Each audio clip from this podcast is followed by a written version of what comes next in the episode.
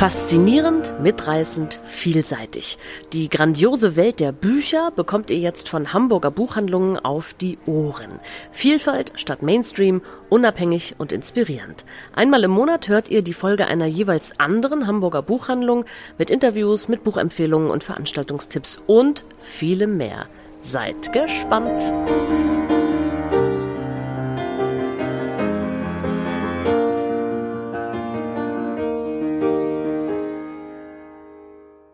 Hallo, hier ist Daniel Hagemann von den Bücherstuben Hamburg Nord und heute bin ich zu Gast in Fuhlsbüttel bei Stefan Isahot-Hanke und Christina Isahot, einem künstlerisch tätigen Ehepaar aus Fuhlsbüttel. Und Stefan Isahot-Hanke ähm, ist multi... Multi multimäßig unterwegs. Er äh, macht Musik, er gibt Musikunterricht, er schreibt, ähm, er lebt und Christina ist eigentlich Grundschullehrerin und ist aber bei Projekten ihres Mannes irgendwie immer dabei und beteiligt, wenn ich das richtig verstanden habe. Ja, hast du richtig genau. verstanden, auf jeden Fall. Und ich darf heute Abend zu Gast sein im Wohnzimmer von den beiden. Ähm, wir sitzen hier ganz schön gemütlich mit einem Gläschen Rotwein und plaudern jetzt ein bisschen über Bücher, über Gott und über die Welt. Vielleicht auch nicht so viel über Gott, aber über die Welt ähm, und was uns so bewegt. Über Stefan ist vielleicht zu sagen, dass er tatsächlich ähm, alle paar Jahre mal ein Büchlein veröffentlicht als sogenannter Self-Publisher. da können wir gleich vielleicht auch noch ein bisschen drüber reden. Und ähm, immer wenn was Neues rauskommt, dann machen wir mit ihm eine Veranstaltung in einer der beiden Bücherstuben, entweder in Fuhlsbüttel oder am Kronstieg. Und im November, am 25.11., so Corona und die Welt wollen, machen wir tatsächlich zu seinem neuesten Werk, auf das wir gleich bestimmt noch zu sprechen kommen, eine Veranstaltung in der Bücherstube Fuhlsbüttel. Und jetzt erteile ich mal das Wort dem Herrn Autor, Stefan, der mir gegenüber sitzt. Ja, also ähm, wie wird man Künstler oder Autor? Es ist ja gar nicht so einfach. Es ist ja nicht so ein Weg, äh, wie man sagt, irgendwie mit 18 durch Abitur und jetzt werde ich, werde ich Romanautor oder Künstler, sondern äh, um es nicht zu lang zu machen, ich bin Waldorfschüler, bin aufgepumpt gewesen mit allem, was klassische humanistische Kunst bedeutet, Literatur, Musik, Tanz, Eurythmie habe ich gemacht, gemalt, gezeichnet. Ich kann also meinen Namen tatsächlich tanzen noch, glaube ich sogar. Und ähm, ja, und äh, bin damit in die Welt gegangen und habe gemerkt, oh, es gibt eigentlich keine, keine Schublade für jemanden wie mich. Ist nicht vorgesehen. Und du musst irgendwie, um, um, mit Udo Lindenberg zu sprechen, dein Ding machen. Und das ist natürlich nicht so einfach gewesen, äh, mit vielen Rückschlägen äh, verbunden auch gewesen. Äh, ich weiß, ich habe mit 12 oder 13 mein erstes Gedicht geschrieben. Und damals in der Waldorfschule Schiller, Goethe, Kleist, Fontane rauf und runter im Stile von und habe das meinem Deutschlehrer gezeigt und war so stolz wie Wolle. Der las es, und das habe ich auch in meinem Nachfolger in meinem neuen Buch geschrieben, der las es und guckte mich kurz ernst an und sagte, schade, Stefan.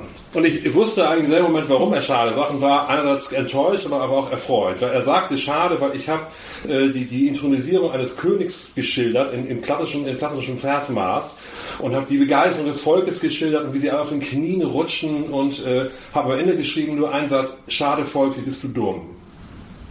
So, und das wollte man nicht. Also in der Waldorfschule hat man mit 13 noch in so einer Aura zu sein, Elfen und Könige sind schön, das ist ungebrochen. Und, äh, und ich war stolz darauf, dass ich offensichtlich was Sozialkritisches von mir gegeben hat, was meinem Lehrer nicht gefiel. Und ich zum ersten Mal ein Gedicht geschrieben habe, was also aus mir herauskam und nicht nur die klassischen Autoren nachäffte. Und dann habe ich bis Mitte 20 eigentlich jeden Tag ein bis zwei oder drei Gedichte geschrieben, tatsächlich und hatte einen riesigen Ordner mit Gedichten, die äh, nicht alle äh, vorzeigbar waren, auch Übungen waren und äh, habe dann irgendwann aber mit Mitte 20 damit aufgehört. Gedichte zu schreiben. Ja, es ist versiegt. Das bei vielen Leuten so, wenn sie jung sind, schreiben sie Gedichte und dann hört das auf. Ähm, man ist auch sehr einsam beim Gedichte schreiben, muss ja auch ein Publikum haben.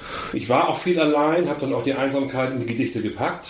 Ist das nicht beim Schreiben sowieso so, dass es eher eine einsame Tätigkeit ist? Absolut, ja. Ja, das ist ja beim Musikmachen, also ja. Christina, äh, du bist Musiklehrerin, glaube ich auch, oder? Mhm. Ja. Ähm, beim Musikmachen ist das ja ganz anders. Das ist, das kann man auch alleine machen, mhm. also Klavier spielen oder was auch immer ja. für ein Instrument zu Hause alleine und üben, aber am allerschönsten und irgendwie am produktivsten empfinde ich das immer. Ich bin ja auch Musiker, ähm, empfinde ich das immer, wenn man das mit anderen zusammen macht. Das ist schon ein sehr anderes Rangehen an Kunst sozusagen oder der Entstehungsprozess ist irgendwie anders. Ja, unbedingt. Also Genau, das gemeinsame Musizieren, ähm, das, das Erleben, Musik zu schaffen und, und den, den Vielklang der Stimmen ähm, wahrzunehmen. Das ist schon was besonders Glücksspendendes, so würde ich sagen. Ja. Und es ist sicherlich dann auch was Besonderes, wenn man dann seine geschriebenen Werke, wie zum Beispiel in einer Lesung, dann Ich habe das damals auch gemacht. Ich war in einer Kirchengemeinde aktiv und da gab es dann immer mal Möglichkeiten, wo ich dann auch mal eine Lesung gemacht habe für Freunde und wohlgesonnene Menschen. Ja. Aber Woody Allen sagt ja auch, äh, äh, das Glück schreibt mit weißer Tinte. Also diese, diese, dieses, ähm, die Lyrik, das Verfassen von Lyrik war mir auch Aufarbeitung von Trauer und von depressiven Verstimmungen und von Geschichten, die nicht so liefen, wie sie vielleicht idealerweise laufen sollen. Und ich war dann irgendwie auch durch damit. Ich hatte, glaube ich, 300 Gedichte in zwei Leitsordnern mit, einer Schreib mit so einer Reiseschreibmaschine aus der DDR. So, die, Leute in der Wahnsinn gechippt, die über, mir wohnen und unter mir wohnen, am Hohnerkamp im Bramfeld. Hallo. Ähm, und habe dann angefangen zu komponieren, wir, weil wir die Musik sprachen. Ich hatte ein kleines Orchester in der, in der Gemeinde in Station, in der Blauen Kachel, ein Kammerorchester und haben dann da angefangen, mitten in Station brandenburgische Konzerte, Vivaldi Wien Konzerte aufzuführen. Mit den Leuten, die da waren, amateurhaft, laienhaft zwar. Und habe dann angefangen zu komponieren und habe dann viele, viele Jahre eigentlich nur noch komponiert für mehrere Verlage. Also Kinder, Musicals, Singspiele für Kinder, aber auch zum Beispiel, also äh, Ich habe einen Traum, die I have a Dream Speech von Martin Luther King, kennst du vielleicht, kennt ihr ja, und Ja. Äh, vertont für Erwachsenenchor, vielstimmigen Chor und Orchester. Unsere Bastiane Becker-Voss hier aus Fußbütteler Gemeinde, Gott habe sie selig, hat es zweimal aufgeführt im Rahmen der Nacht der Chöre und so. Und das Die war bis vor kurzem hier in Fuhlsbüttel Kantorin an der Kirche und ist leider an Krebs verstorben. Genau, vor, richtig. Ähm, gar nicht so langer Zeit. Ja, ja, hat hier das- ein großes Loch hinterlassen Ja, in der. Gemeinde. Und die hat es zweimal aufgeführt, mit einem ganz tollen, mit ihrem tollen Chor damals, mit tollen, mit tollen Musikern. Äh, bin ich auch noch zu Dank verpflichtet und ist damit auch äh, in die Petrikirche gegangen, die Jakobikirche, und hat das mit der Nacht der Chöre aufgeführt. Das war ein großer Moment für mich. So, und das war irgendwie einerseits das Feedback, wenn man ein Stück aufführt, und da kommen Leute und die hören das und die setzen das auch noch um im Orchester, deine Noten. Äh, zum Teil habe ich die Librettis auch selber geschrieben bei anderen Stücken. Das war erstmal herausfordernder und spannender und früchtetragender, befriedigender für mich. Und ist das hier bei euch zu Hause, setzt ihr euch mit den Dingen, die ihr so macht, setzt ihr euch miteinander auseinander? Oder wenn du schreibst, bist du immer noch sozusagen, dann hast du deine Ecke, in der du schreibst und erst Ergebnisse werden sozusagen präsentiert? Oder ist das auch so ein gemeinschaftlicher Prozess, wie das bei der Musik immer ist?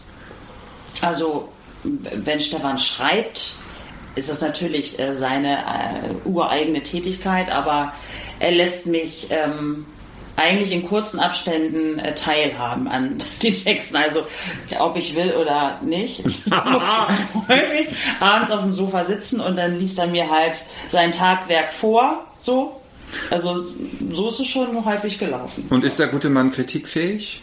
Kann er das aushalten, wenn du dann auch mal sagst, Ja, doch. das Es- war jetzt nix oder so würde ich das aber nicht machen? Oder Ja, wie auch immer das dann also Sie aussieht? muss solche- gar nicht viel sagen, ihr Gesicht reicht uns schon.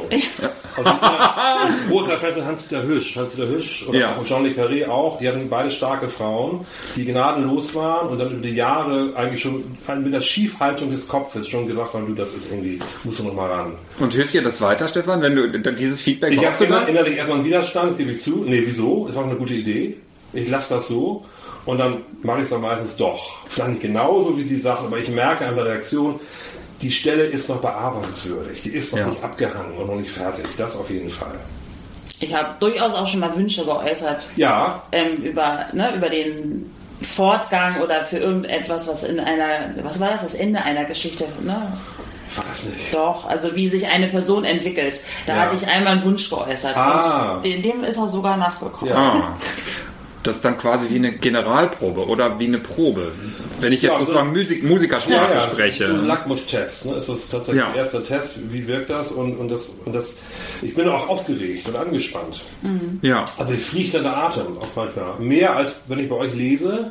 Dann habe ich das Buch jetzt gedruckt, ist fertig und es gab auch schon Feedback von irgendwelchen Leuten, das ist klasse, hast du toll gemacht. so Und dann lese ich es dann noch. Das ist nochmal ein Moment natürlich, wer kommt da, wie reagieren die? Die können ja alle wieder rausgehen nach 10 Minuten oder Buch schreien, das weiß man ja nie so genau. Ja. Ja, und es ist ja Als auch noch Künstler. manchmal äh, auch ein Unterschied. Also manchmal liest Stefan mir es dann auch vor, aber ich lese es auch gerne selber laut vor. Und das ist für ihn dann auch häufig dann auch nochmal eine interessante Erfahrung, Ja. dass er das Tagwerk oder das Werk von, was weiß ich, den letzten Tagen sozusagen dann vorgelesen bekommt. Also mit dem Wissen, es ist jetzt noch nicht die ganz endgültige Fassung und wird noch überarbeitet, so, ne?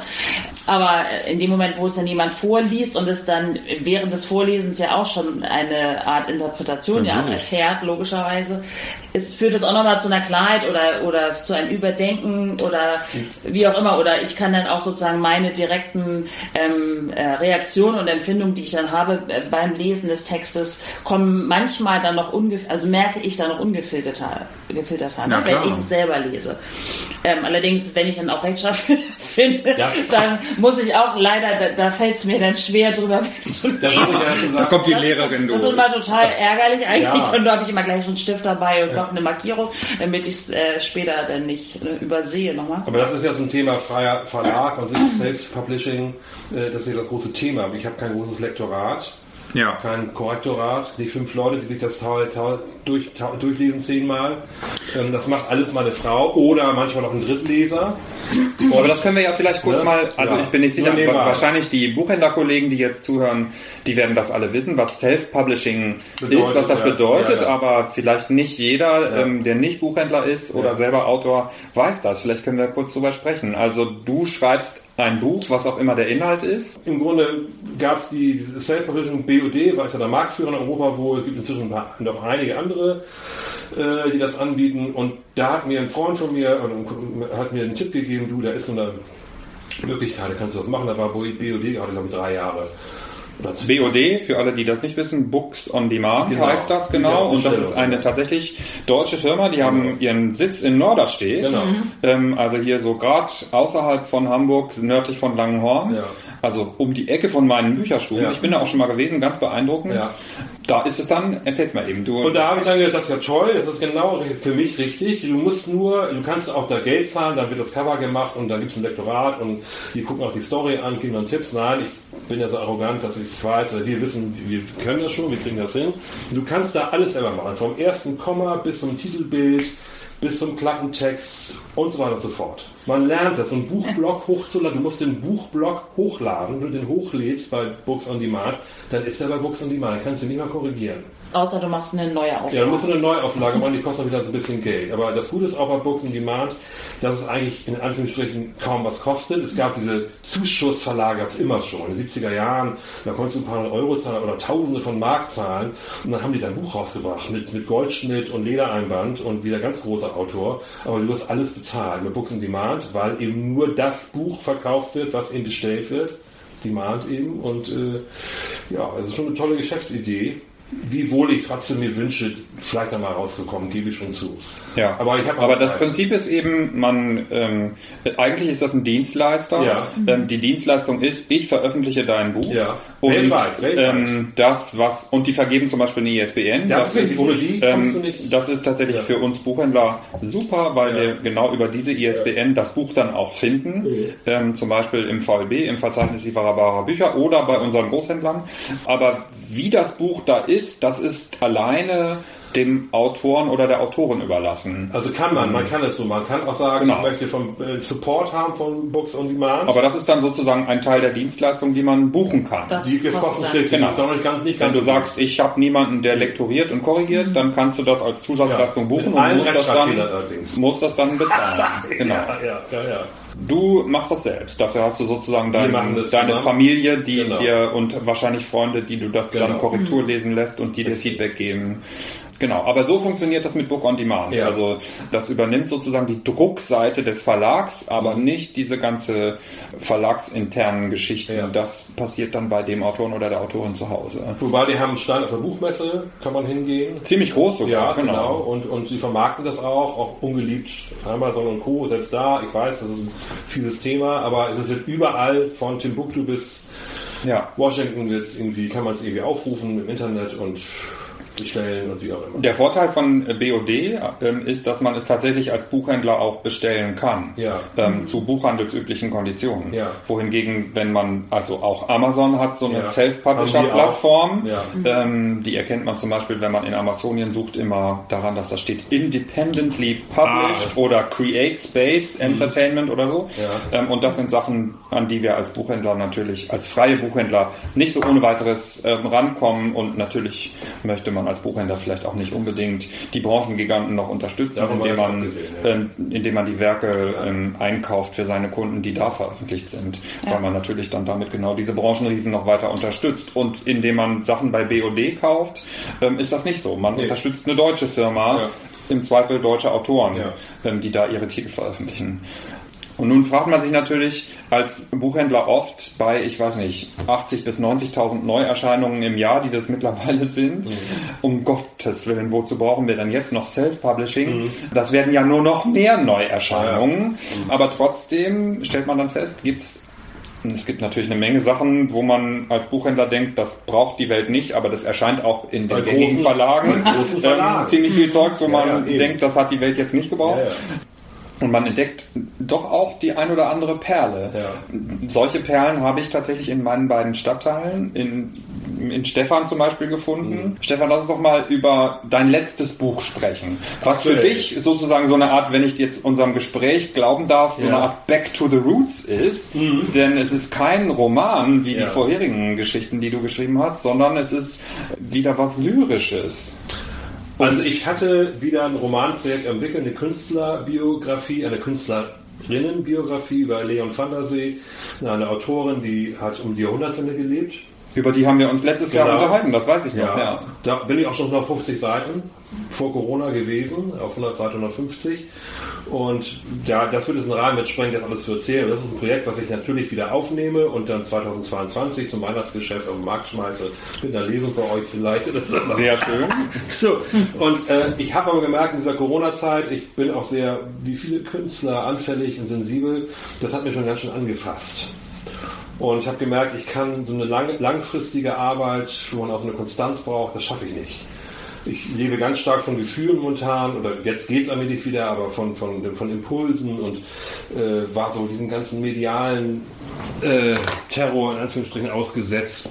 Diese Dauerschleife, was Inzidenzen betrifft und so weiter und so fort. Das kennen wir alle. Ich meine, das hat uns allen ziemlich zugesetzt, Genau. aber ich glaube, Künstler, die sozusagen interagieren mit Ja. ihrem Umfeld und daraus äh, sozusagen schöpfen und kreieren, für die war das besonders hart. Ja, und die können sich natürlich einerseits am eigenen Schopf aus dem Dreck ziehen, wie man so sagt. Ne? Ich habe gesagt, entweder ich, könnte, oder uns hört da keiner zu jetzt, entweder ich springe von der Köhrenbrücke oder ich fange jetzt an darüber zu schreiben, was mich so beschäftigt. Und Ja. habe das dann auch gemacht und habe aber gemerkt, dass eben äh, das nicht nur äh, Corona-Werke oder Gedichte oder Texte werden, Großteil ist es.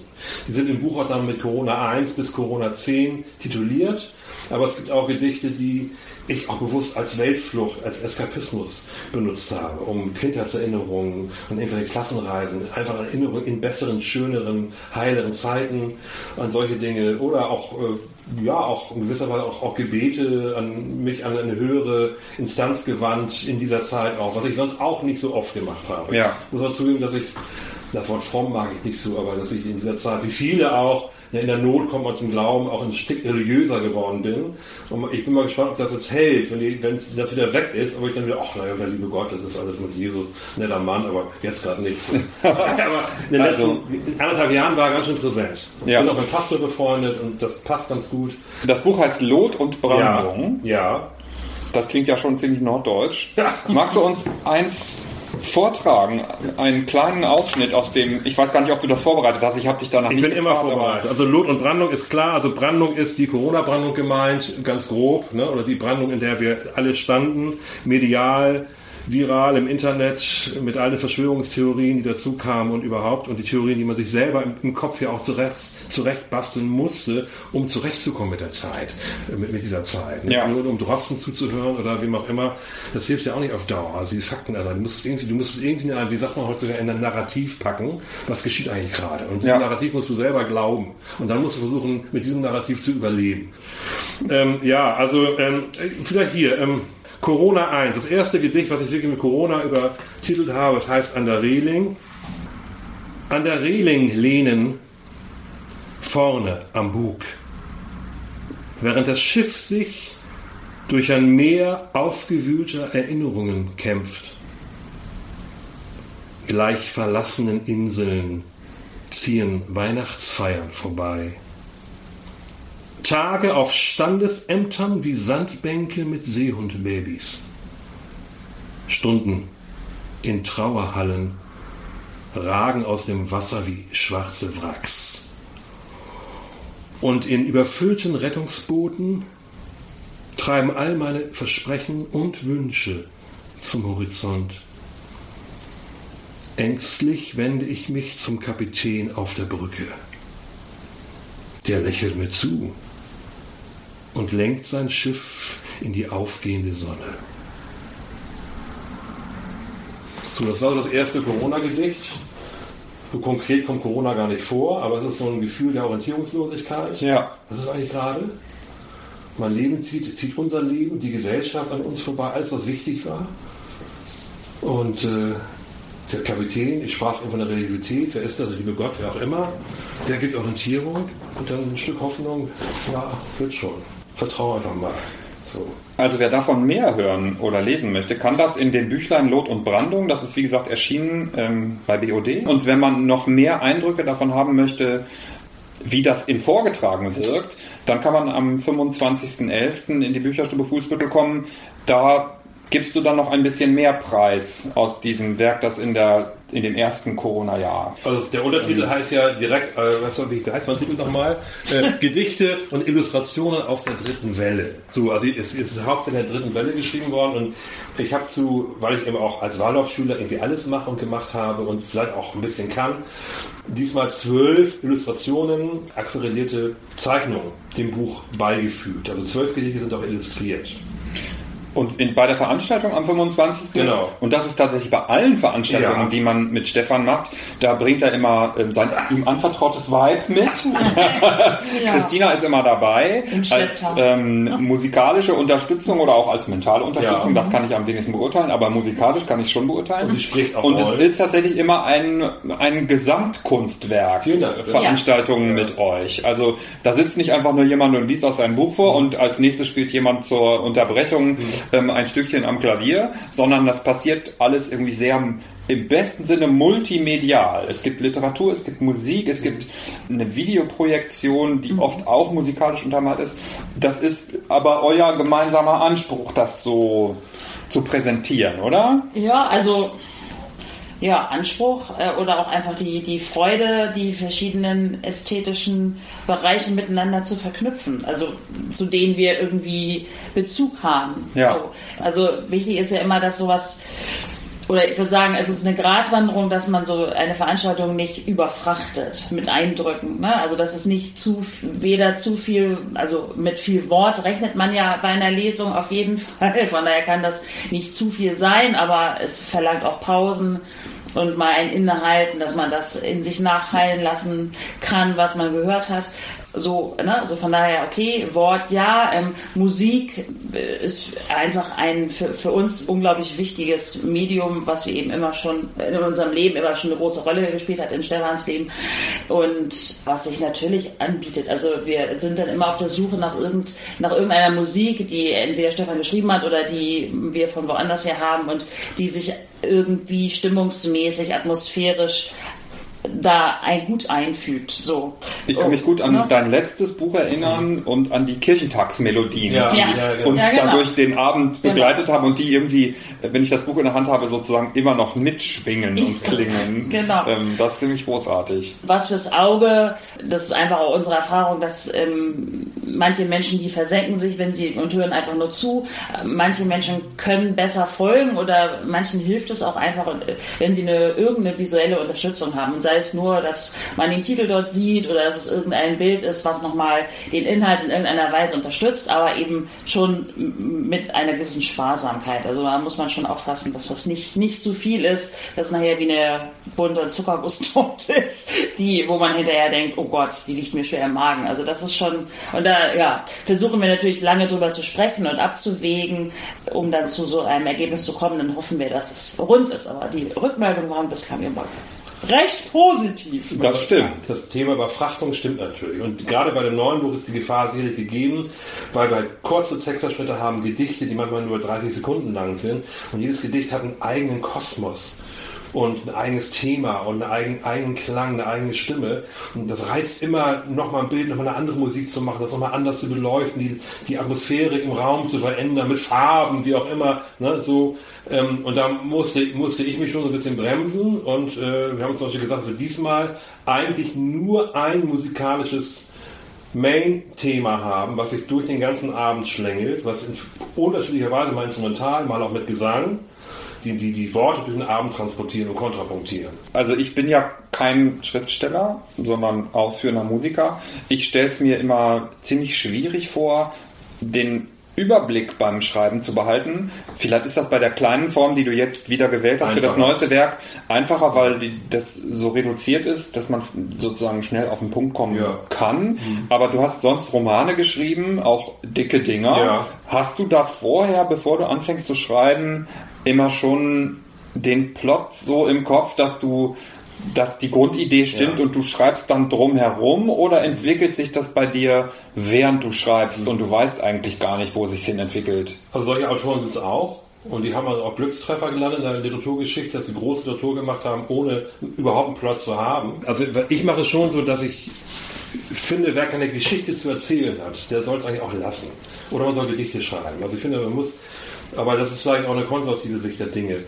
Mit anderen Worten, ich mache mir schon einen Plot zurecht. Ich mache mir sogar die Kapitel zurecht und schreibe dann mit Spielgestrichen so was ungefähr vorkommt. Die Protagonisten gibt es auf einer Liste auch, die sind auch charakterlich so ein bisschen ausgearbeitet, auf dem zweiten Zettel, aber nicht bis ins Feinste, nicht bis ins Letzte. Es gibt Autoren, die haben Jean Le Carré, Leib- und Magen-Autor von mir, aber auch andere Autoren haben die ganze Wohnung voller kleiner Zettel und Whiteboards mit wie beim, beim Tatort im, äh, im, im, in der, so eine, die Kriminalisten wieder den Fall aufarbeiten mit Bildern und mit kleinen, mit Linien und mit Symbolen, mit, mit Soziogramm und Psychogramm.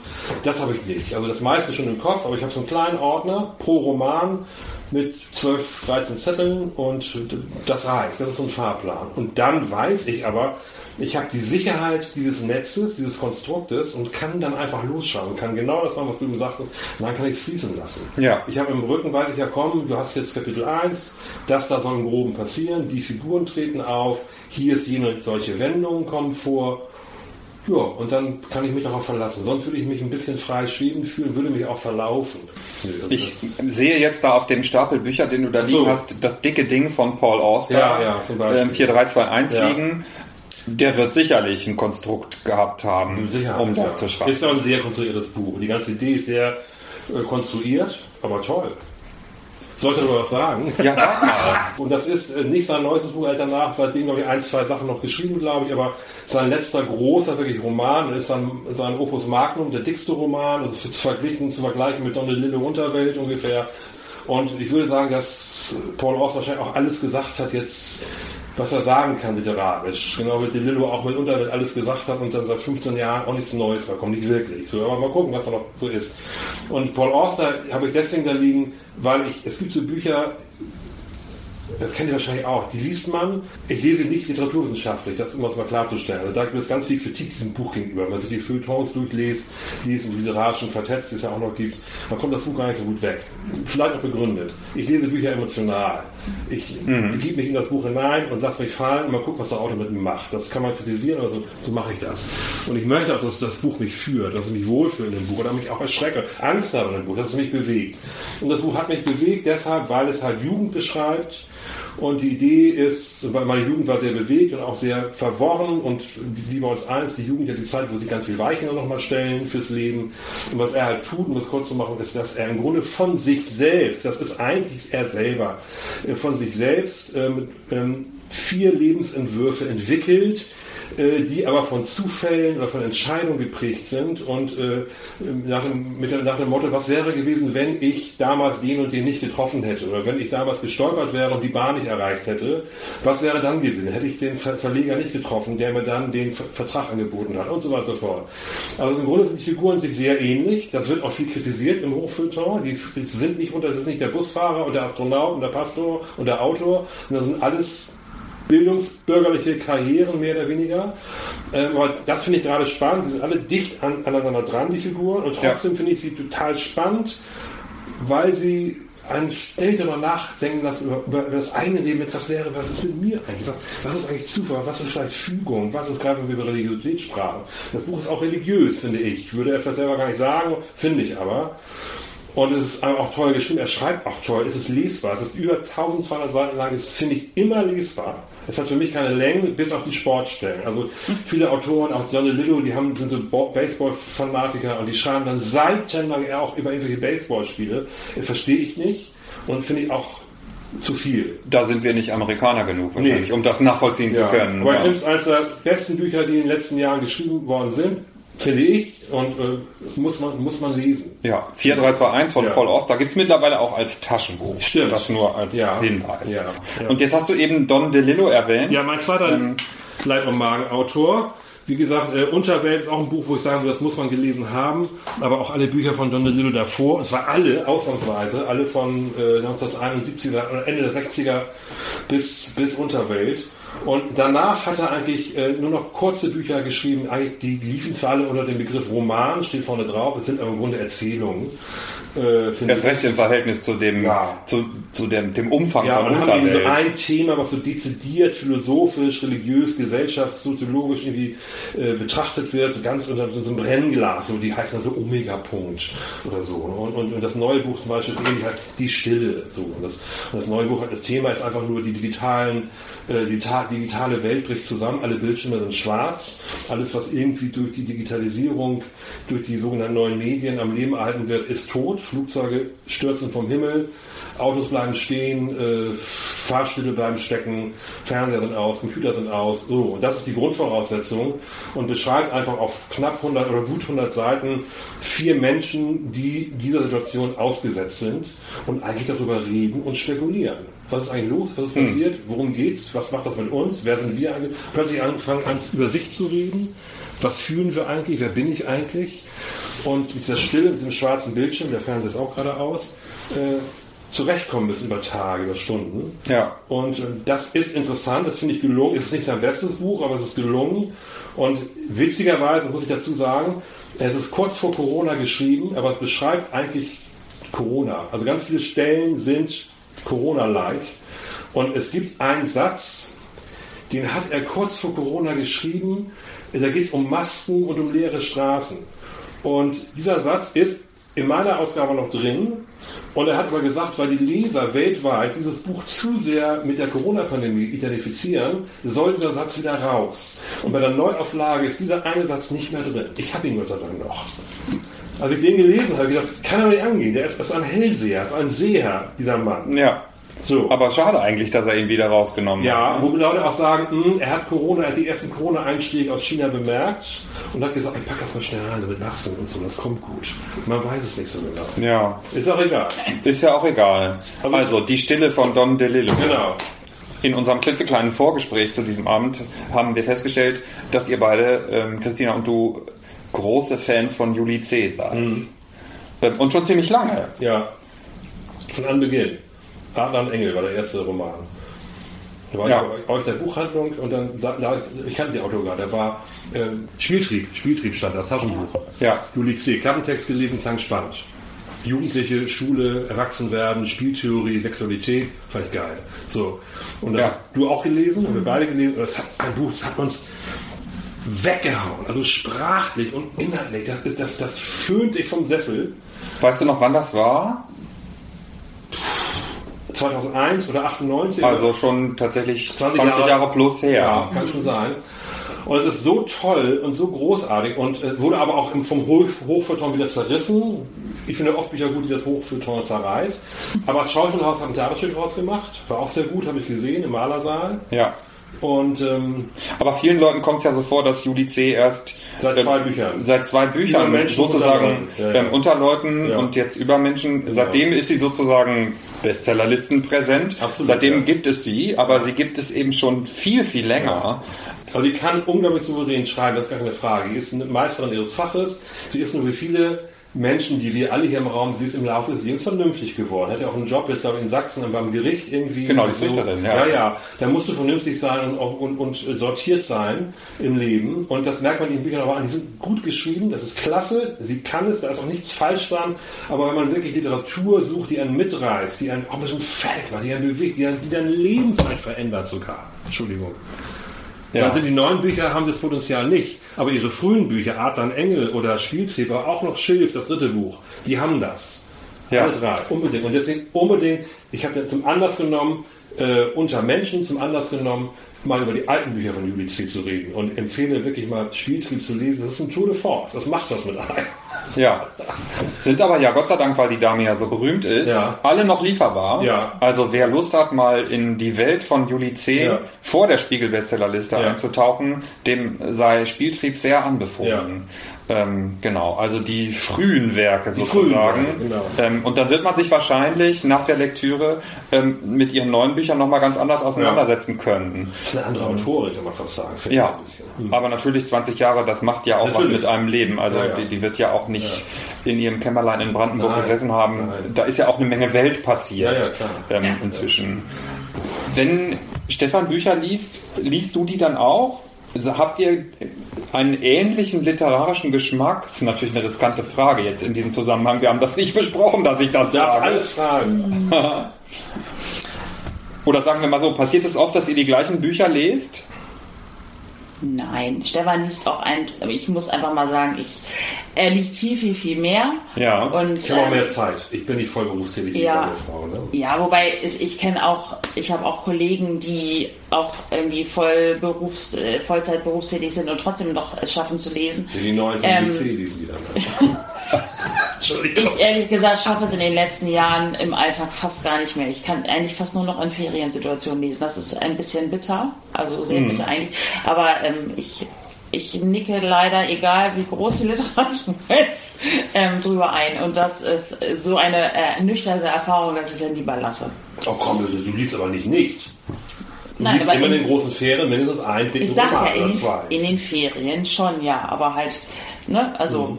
Und dann setzt ihr euch dann, auseinander? Unterhaltet ihr euch darüber? Das ist ja, natürlich toll, wenn es dann Bücher sind, die wir beide kennen. Ich empfehle natürlich gerne. Ich beeinflusse natürlich, sollte man nicht tun, aber man ist halt begeistert und dann liest sie häufig auch die Bücher, die ich auch gelesen habe. Und das ist toll, dass man kann dann darüber reden. Das ist so toll.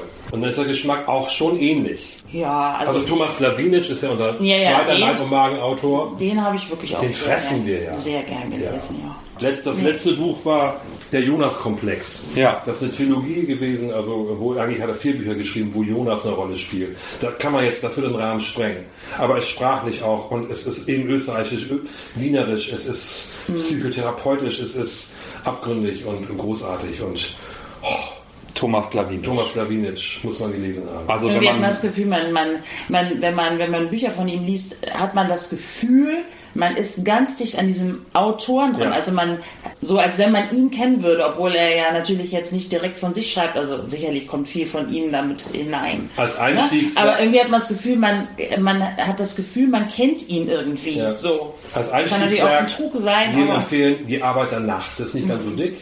Ja. Die Idee ist, ein Mensch wacht morgens auf und die Welt ist leer die Idee ist nicht ganz neu. Es gab in den 50er Jahren Science-Fiction-Filme, wo die das Thema hatten, aber die moderne Welt ist leer. Und menschenleer. Menschenleer. Menschenleer. Ja. Und das bleibt über 350 Seiten so. Der Mensch trifft nie wieder einen Menschen bis zum Ende des Buches. Und geht durch diese leere Welt und begegnet dort sich und den leeren Industriehallen und den leeren Schwimmbädern und den leeren Stadien und geht durch, zu Fuß durch den Ärmelkanal nach London und nach England rüber das muss man gelesen haben. Es endet tragisch, es muss tragisch enden, aber es ist großartig und ist unglaublich verdichtet und spannend und psychologisch. Das Ende, äh, das, die Arbeiternacht, die Arbeiternacht. Mhm. Auch ein frühes Buch von ihm, relativ früh, die Arbeiternacht. Großartig. Okay, ja. dann kommen wir vielleicht nochmal zurück zu einem Werk, das ihr gemeinsam gemacht habt. Es ist, glaube ich, im letzten Jahr erschienen, aber mhm. tatsächlich ein Projekt, das schon ziemlich lange existierte und letztes Jahr erst die Buchform gefunden hat. Ähm, und ich rede von Moritz. Und die Klavierspielerin. Und die Klavierspielerin. Ja. Das ist tatsächlich eine Gemeinschaftsproduktion also von euch, oder? Wenn ich das richtig verstanden also habe. Das, also die, ähm, das Buch, das, die, Entstehungszeit war ja zu einer Zeit, da war Stefan Anfang 20, mhm. so. Da waren wir auch nicht zusammen. Nee, vor unserer. Das war vor also wir sind schon 30 Jahre zusammen. Das war vor unserer Beziehung. Davor also wir kannten uns zwar da auch schon, aber da noch nicht so. Waren wir noch so. Ah, also so gesehen gab es das schon, aber das, äh, es gab es halt nur in Papier, also in loser Blatt, als lose Blattsammlung sozusagen. Ähm, und ich glaube auch mit der Schreibmaschine, mit dieser besagten alten Schreibmaschine getippt und, und die Bilder halt so mit ja teilweise Aquarelltechnik ähm, gemalt. Und dann hat, glaube ich, deine damalige Freundin hat das Buch geschenkt bekommen von dir. Oder irgendwie hat sie es mitgenommen. Auf jeden Fall war es viele Jahre auch sozusagen gar nicht bei ihm zu Hause, sondern bei einer ähm, halt verflossenen ähm, Freundin. Und dann hast, hat das irgendwann zurückgefordert oder sie hat es freiwillig zurückgegeben, das weiß ich nicht mehr genau. Ja. Jedenfalls ist es irgendwann wieder zurückgekommen als lose Blattsammlung und lag dann bei uns ewig lang. Moment, dann, dann habe ich das, ich habe ja Pädagogik studiert, habe eine Erzieherausbildung mal gemacht ja. und damals meinem Jugendliteraturdozent gezeigt. Und der hat gesagt, das ist ja toll, hast du die Bilder gemalt? Ja, den Text hast du auch gemacht? Ja, habe ich gesagt, ja, habe ich gemacht, so. Und dann hat der mich äh, ja, vermittelt an eine ähm, im Curio-Haus, war eine ähm, Jugend- und Kinderjugendbuchmesse. Und ich ohne Verlag einfach so hergelaufen, hatte dann einen Stand, hatte so Stellwände, wo dann die Bilder hingen und die Texte drunter waren. Und da waren richtig wichtige Leute, die da spazieren gingen und so und dann auch ab und zu bei mir stehen blieben. Die haben mich dann im Hintergrund gesetzt, was geguckt, dann haben die Leute so den Kopf schief gemacht. Ja, ist ja ganz nett, aber es ist nichts passiert, wie das so ist. Ich habe immer Pech bei solchen Dingen, andere haben Glück. Und dann habe ich wieder abgenommen und dann sind sie in der Schublade ja, verschwunden. Ja, genau. So. Dann sind sie in der Schublade verschwunden. Und natürlich, also ich kannte die Bilder ja auch, aber irgendwie haben wir uns die ganzen Jahre nicht weiter damit befasst. Und als dann, also man muss jetzt auch leider wieder die Corona-Zeit erwähnen, mhm. denn also in der Tristesse, ähm, Stille dieser Zeit, ähm, wo irgendwie nichts los war und man irgendwie ganz viel Zeit zu Hause hatte, irgendwie öffneten wir die Schublade oder ich öffnete die Schublade, holte diese Blätter raus und war davon überzeugt, das ist ja ein totaler Irrsinn, sowas Bescheuertes. Wieso? Ähm, das müssen wir jetzt mal bitte in Buchform bringen. Ähm, es ist irgendwie toll, es ist eine tolle Geschichte und die Bilder haben mich angesprochen. Und da wir ja nun schon mehrere Romane über BOD veröffentlicht hatten ähm, und wir nun den, das ganze Prozedere kannten, habe ich gedacht, so schwierig kann das jetzt auch nicht sein, ein Bilderbuch rauszubringen. Also ein Bilderbuch das ist schon eine Herausforderung ja. allerdings gewesen der ich dann hauptsächlich ausgesetzt war. Also ich kann sagen, wenn ich jetzt nicht so gebohrt hätte, wäre es wahrscheinlich ja. nie dazu gekommen. Und dann, ähm, also so gesehen, bin ich da auch stolz drauf, dass wir es gemacht haben. Zumal wir dann oder ich dann auch gleich die Idee hatte, halt als Lehrerin kann man irgendwie auch nicht nicht pädagogisch oder schulisch denken, ähm, hatte dann halt gleich Ideen auch, äh, wie man dieses Bilderbuch in der Schule im Unterricht in einer äh, schulischen Situation mit Kindern lesen, bearbeiten könnte und so weiter und hatte dann auch gleich die Idee, dass man noch ein pädagogisches Begleitmaterial dazu ähm, erstellen genau. und entwerfen würde. Genau. Was das gibt es tatsächlich zu diesem Buch Moritz und die Klavierspielerin. Ja. Ähm, und dazu gibt es pädagogisches Material. Das heißt, wenn man als Lehrerin oder Lehrer das verwenden möchte, dann gibt es das. Und das ja. ist tatsächlich genau. ganz hervorragend. Mit Kopierverlagen und ja, genau. Was man so braucht. Was man alles so braucht. Das ist wirklich alles dein Werk, damit überhaupt nicht, gar nichts mit. Aber insofern ja. wirklich sozusagen pädagogisch aufbereitet ja. von Christina. Ja. Mhm. Aber der Ursprung des Bilderbuch-literarischen Werkes, äh, Werkes ist äh, von dir, Stefan. Ähm, äh, mich hat das ziemlich überrascht, ähm, mhm. als das damals, als ihr damals mhm. damit sozusagen im Laden stand, mhm. weil ich das nicht wusste, dass du mhm. das gemacht hast. Natürlich nicht, da kannten wir uns ja überhaupt noch gar nicht. Aber ich finde es richtig toll. Bin immer wieder überrascht, wie viele bunte Sachen aus ja. sozusagen einer Ecke kommen. Ich freue mich, wenn du überrascht bist und toll findest. Liebe Leute, ich danke euch sehr für das Gespräch. Ist schon so die Zeit ähm, vergangen? Ich glaube ja. Dürfen wir dir auch eine Frage stellen eigentlich? Ich, ja, bitte. Nur Nein, zu. Ich, ich finde das, ich möchte dich mal loben, äh, äh, das haben wir auch nicht vorher abgesprochen. Ich finde, dass du diese beiden äh, Buchhandlungen, Bücherstube Fußball und Bücherstube Langhorn am Kronstieg, ähm, ja, ich will, ich will nicht das, was davor war, in irgendeiner Weise Misskredit bringen. Darum geht es mir gar nicht. Aber ich sehe jetzt nur dich dort an diesen beiden Orten. Und du prägst das mit deinem Gesicht, mit deiner Art, mit so einer gewissen Aura, die du hast, äh, ungemein.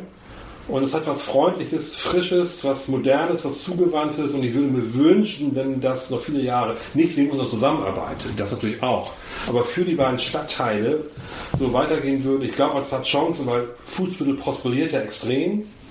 Langhorn auch so ein bisschen, aber Fußbüttel speziell. Also die Kaufkraft möge auch bleiben, hoffe ich doch zumindest, oder steigen vielleicht auch. Das heißt, die Bildung der Leute muss natürlich dazukommen, sonst kaufen die keine Bücher. Ich bin gerade froh, dass das keine Videodokumentation ist, weil ja. ich sehr rot anlaufe hier gerade. Ja, die läuft Danke dir. Ja, ja. Das ist natürlich mein Bestreben und ich glaube, das ist das Bestreben von jedem unabhängigen Buchhändler, ja. der in seinem Kiez tätig ist, dass er einen Eindruck hinterlässt. Was sagst du jetzt? Nein. Jetzt kann ich gar nichts mehr sagen. Prost nochmal. Prost. Also wir trinken immer noch Rotwein. Wenn es zwischendurch geklappert und gegluckert hat, dann war das der Rotwein. Ich danke euch sehr herzlich, dass ich euch Gesellschaft leisten durfte, dass ihr mir meine Fragen beantwortet und so viel erzählt habt und freue mich auf die Veranstaltung im November und ich freue mich auf alle die Dinge, die da noch so kommen von und mit euch beiden. Vielen Dank für das tolle Gespräch. Sehr gern. Vielen Dank, danke. Das war also das Gespräch mit Stefan Isahot-Hanke und seiner Frau Christina Isahot. Und es hat wirklich großen Spaß gemacht. Ich hoffe, dass Sie den auch so mitfühlen konnten, diesen Spaß.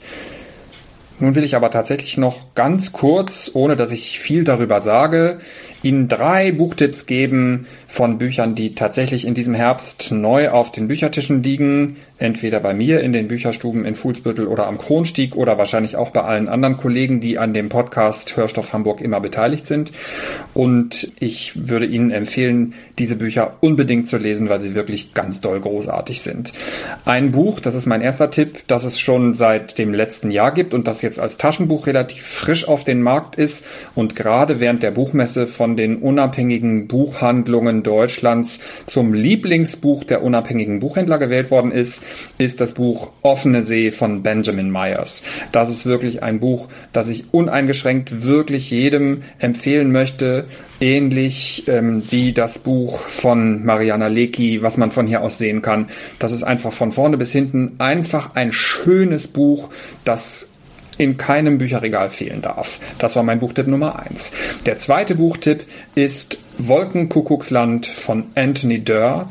Ich weiß nicht, ob Sie bis jetzt schon was von Anthony Durr gelesen hatten. Für mich war es das erste und ich bin restlos begeistert von verschiedenen Zeiteben, von der Komplexität der Geschichte und von der unglaublichen Sprache. Das hat mich einfach hin und weg gerissen und auch das dickes Ding, gut für Winterabende mit einem Glas Rotwein dazu, unbedingt lesen. Und mein dritter und letzter Tipp ist das Buch Shuggy Bane von Douglas Stewart, das ich gerade gelesen habe und das mich vollkommen sprach- und fassungslos hinterlässt. Da geht es um England in der Thatcher-Ära und was es mit den Leuten da macht. Es geht um Alkoholismus und es geht um die Zugehörigkeit zu bestimmten gesellschaftlichen Strukturen und es geht um Gefühle und es geht um Beschützerinstinkte und ein bisschen emotional mitgenommen hat es mich so wie damals der Roman von Hanya Yanagihara Ein wenig Leben. Also auf einer ganz anderen Art und Weise, aber doch genauso mitgenommen hat es mich. Dies also zum Ende des Podcasts meine drei Buchtipps in Kürze und ich hoffe, dass Sie in einer der Buchhandlungen Ihres Vertrauens diese Bücher auf den Tischen finden. Bis bald. Tschüss.